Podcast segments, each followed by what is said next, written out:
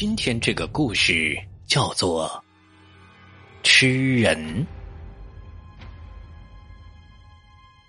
每个人都有一个爱好，有人喜欢唱歌，有人喜欢看书，而我呢，则喜欢听故事，或者说喜欢听灵异故事更为贴切，甚至花钱买故事也在所不惜。我叫叶天，是一个普通的上班族。但是我有一个非常不一样的爱好，就是收集灵异故事。我接到了一个电话，电话里呀，一个老人跟我说他有很多的故事。于是现在我们就坐在咖啡馆里，我准备听听这位老人的故事。老先生您好，我叫叶天，您要给我讲什么故事呢？我恭敬的坐着，向我对面的老人问道。小伙子，我呀叫李明，你就叫我李伯吧。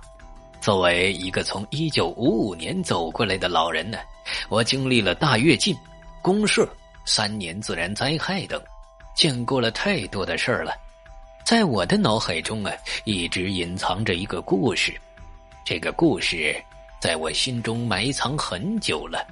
我要不说，恐怕就带到棺材里去了。老人喝了口水，似乎勾起了记忆里那片可怕的回忆。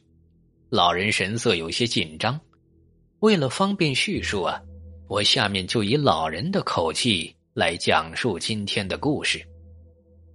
那一年呢，我还是个十岁的小伙子，当时正处在人民公社化运动时期，家家户户都去队里赚工分大家一起吃大锅饭，一起劳作，看似是个美好的时代，但是美好的背后却是无数的罪恶的开始。当时没有现在的鸡鱼肉蛋，也没有现在的私有财产。如果谁家有一只鸡、一头猪，那都要上交国家，大家一起享用。如果发现你自己私底下偷吃，那么你就是人民的公敌。所以当时的我们能吃的，也就是辛辛苦苦从公社里赚来的那点可怜的粮食。但是对于我家来说，那么点粮食是远远不够的。那个时候啊，因为科技的落后和人们思想的不进步。所以，一到晚上吃完饭之后，人们没事做，就只有回家睡觉了。所以，当时家家户户的孩子都比现在要多，生的多了，但是养不了那么多，经常会有饿死和病死的。在我们村子里呀，有一个人，我们都叫他李三儿。这个人是随着父母逃荒跑到我们村的。自幼父母双亡，可以说是吃着百家饭长大的。三十多岁了，还是一个人。这人好吃懒做，从来都不去队里赚工分平日呢，就是到各处去讨点吃食过日子。起先人们生活好的时候，给他一点倒无妨。但是后来日子逐渐不好过了。自己都吃不饱，谁还顾得上他呢？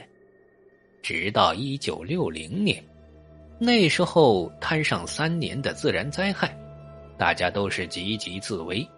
村子里的人把能吃的都吃了，就连山上的树皮野草都被吃的差不多了。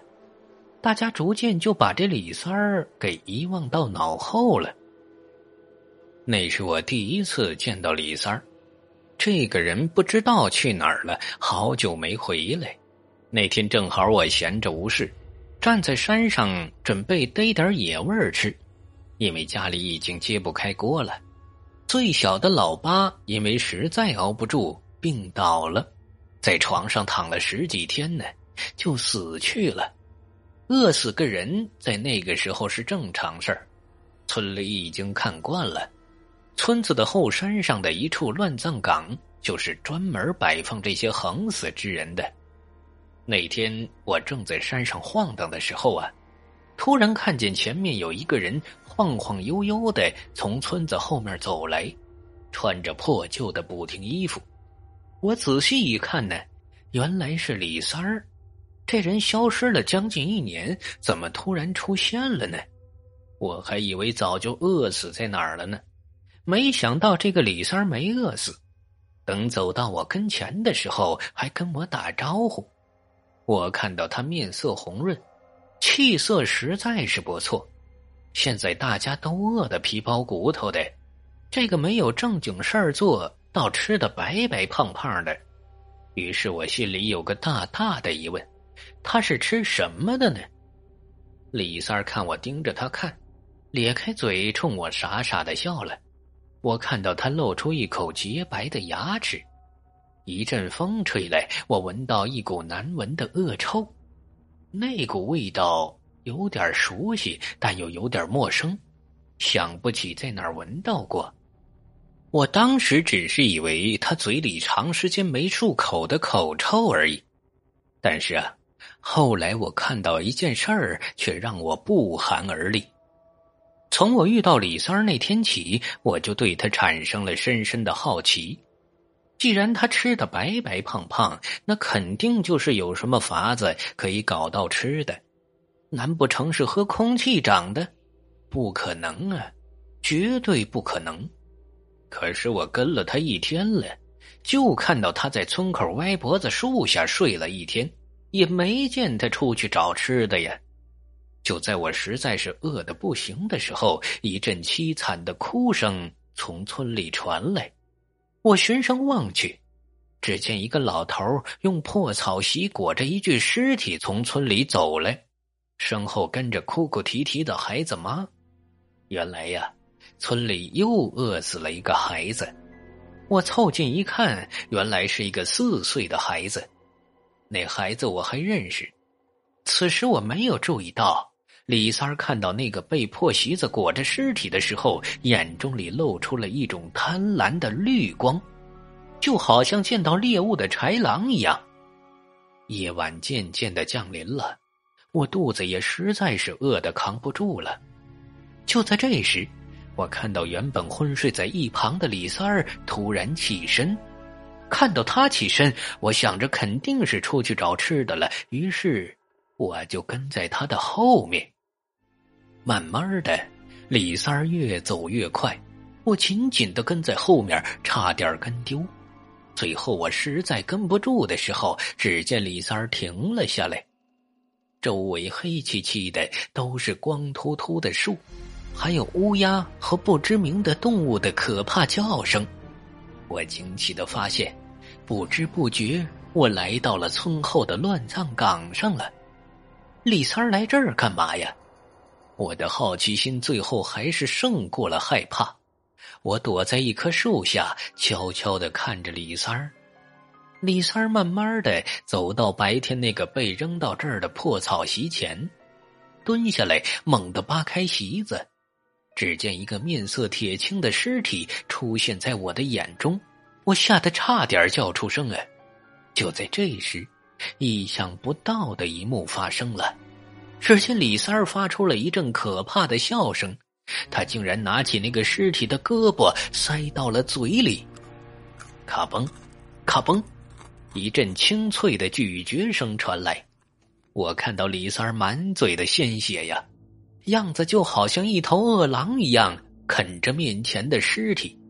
从胳膊到肚子，然后到大腿，看他吃的津津有味，我竟然也感觉有点饿了。不知道味道好不好吃，我的脑海里突然冒出了一个恐怖的念头。最后啊，连我都被我这个念头吓了一跳。李博讲到这儿，突然就停下了。李博，然后呢？他后面干什么了？我饶有兴趣的看着李博。最后啊，没有最后了。我当时终于知道他为什么白白胖胖的了。在那个年代呀，也许不只是他一个人那么做吧。哈哈，其实啊，人肉的味道很酸，很酸呢。李博咧开嘴笑了，露出一口洁白的牙齿。闪着一阵阵的寒光。